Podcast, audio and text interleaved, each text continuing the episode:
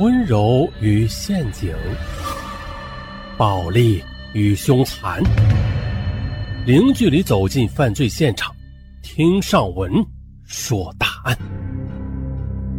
本节目由喜马拉雅独家播出。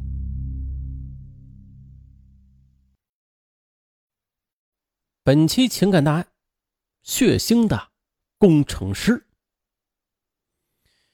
孔强峰，他以前总是以为啊，花花世界的诱惑与他无关。但是，他做梦没有想到的是，一个女人在他不惑之年主动的送上门来了，从而便陷入了他疯狂的爱情追逐中。这事儿啊，咱们还得从头说。那是二零零七年的六月，孔强峰承包了济源市的一座立交桥的工程。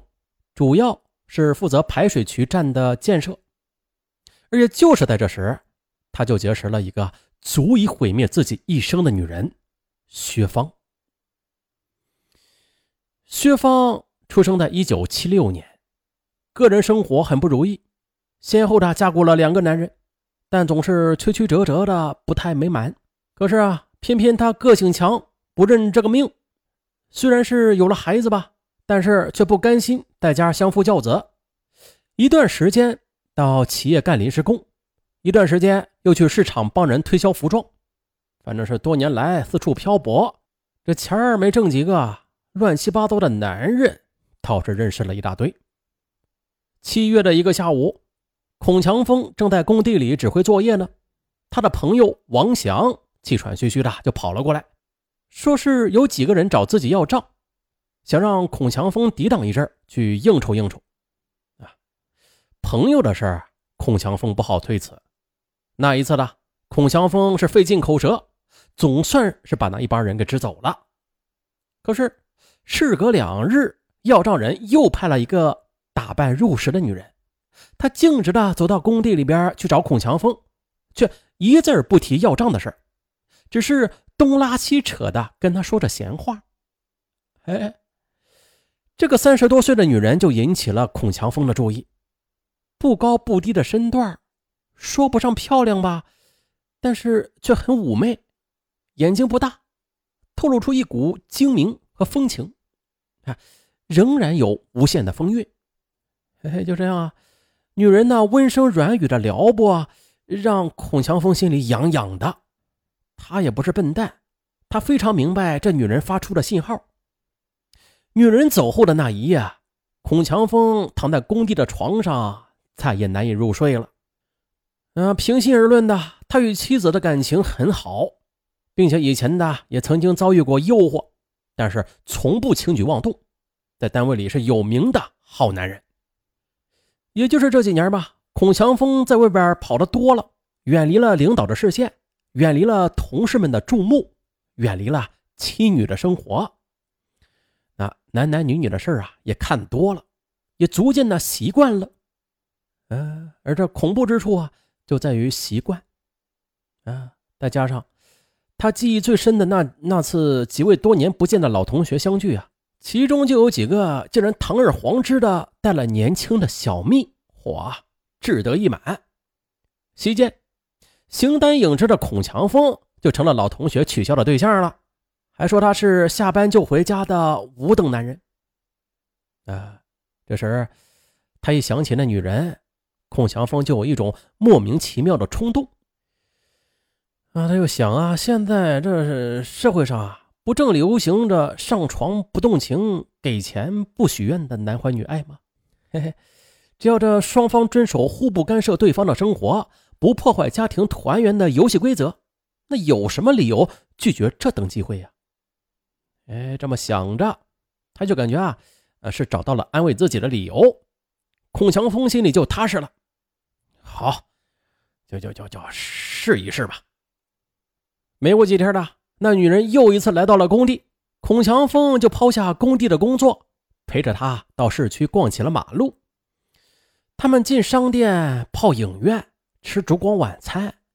啊，夜幕降临了，两人谁也没有说有分手的意思。而是心照不宣的就拉起了小手，一同走进了孔强峰的住处。没有什么言语，就急匆匆的脱衣上床，疯狂的缠在了一起。到了凌晨，这个薛芳的女人跟他说，她叫赵小霞，于是就清风般的离去了。哎，这是做梦啊，还是聊斋呀？啊！宣泄和满足之后的孔祥峰既兴奋又不安，这一下四十年的好男人也坠入了世俗的风尘，让他隐隐自责。他就安慰自个儿，全做是生活中的一次艳遇吧。只要他从此永远的走出自己的视线，那是最好的结局。所以啊，时隔几日，当赵小霞又来找他的时候，他隐隐的竟有一丝不快。好在啊。呃，两人又偷偷的疯狂了一番之后，他又是无所求的悄然离去了。哎呀，从此后的隔三差五，赵小霞总是神不知鬼不觉的就出现在他面前，每次都是亲热过后毫无企图的又离去。这越来越像《聊斋》了，这这闹的这孔强峰啊，有时候实在是过意不去。就掏钱想补偿他一下，而赵小霞却气恼的几天不理他。啊，这一切呀，似乎都在按照孔强峰的意愿进行着。这个女人不爱钱，也不要他的责任，这，这是个难得的游戏对象啊！不知不觉，这种日子就过去了一年。孔强峰有女人的欢愉，工程又相当顺利。不免就有些志得意满的感觉。可是，二零零八年八月中旬的一天中午的，赵小霞第一次在众人的目光中神态自若的来到工地去找孔强峰。哎，以前都是偷偷摸摸的啊，这回竟然这么明目张胆。孔强峰碍于面子，也只好装出一副正人君子的模样，对着赵小霞视若路人。那尴尬不已的赵小霞受不了这份委屈啊！当场就翻脸变色，大骂孔祥峰伪君子。哎，这还了得啊！众目睽睽之下，孔祥峰随手就回敬了他一记耳光，打的赵小霞半天才回过神来。他捂住了半边脸，狠狠地撂下了一句：“好你个孔祥峰，你等着瞧！”愤然的就离去了。第二天一大早，赵小霞又赶到了工地，直接挑明。自己的耳朵被孔祥峰打出了问题，没办法呀，孔祥峰只好领他到济源的五三幺医院去做检查，结果没有什么毛病。但是呢，赵小霞却是不依不饶，非要孔祥峰拿出五万块钱来赔偿。两人再也没有了往日的温情，就像是做生意的商人一样，赤裸裸的讨价还价起来。结果赵小霞做出了让步，同意让孔祥峰打下了。呃，三万块钱的欠条，就这样完事儿了。孔强峰瞒着妻子，悄悄的从工程款里借出了三万块钱来，交给了赵小霞。可是啊，当他讨要那张欠条的时候，赵小霞却耍起赖皮，只归还了复印件，任凭孔强峰怎样的呃软硬兼施，他就是不肯交出原件来。孔强峰终于是领教了赵小霞的厉害了。这张欠条就像是一个定时炸弹一样，让他坐卧不安。于是，他就开始疏远这个女人了。工程总算是结束了，孔强峰重新的回到单位，依然是白天规规矩矩的上班，晚上就待在家里享受天伦之乐，过了一段的平静生活。二零零八年十一月八日下午，孔强峰像往常一样待在办公室里边搞设计呢。这时，同事跟他说：“啊，外边有人找。”孔祥峰出门一看，哇塞，这心里一阵急跳啊！原来是赵小霞。他四周张望，没有人注意呢，急急的就把赵小霞拉到偏僻处，劈头盖脸的问他：“喂，你怎么搞的？你，你到我单位里来干什么呀？”哎，赵小霞也不恼，只是一味的诉说着相思之苦。孔祥峰是说服不了他。只好随着他来到工厂外的山坡之上，虚情假意的一番安抚，毫无激情的应付了事了。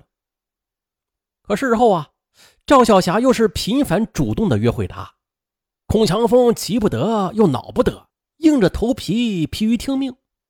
有时他找个借口推脱，我他就直接的找上门，呃，死搅活缠的。